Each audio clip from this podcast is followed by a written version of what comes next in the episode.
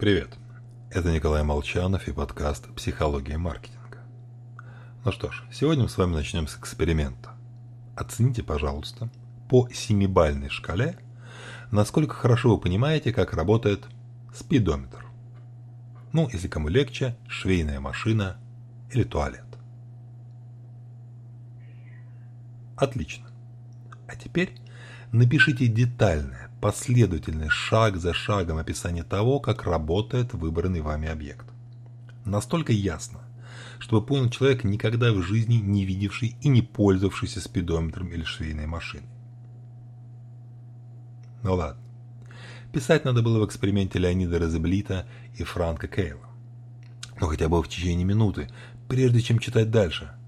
Постарайтесь вслух объяснить, как они работают. Ну а теперь еще раз оцените уровень своих знаний в этом предмете по той же семибальной шкале. И вот обычно уровень уверенности в своих силах катастрофически падает. Это иллюзия глубины понимания.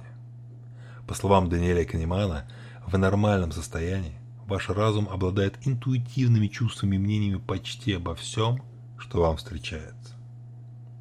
И это он еще мягко сказал. Я не Нобелевский лауреат, поэтому скажу грубее. Большинство людей мало того, что считают себя компетентными буквально во всем, так еще и лезут высказывать свое мнение, хотя их никто и не просит.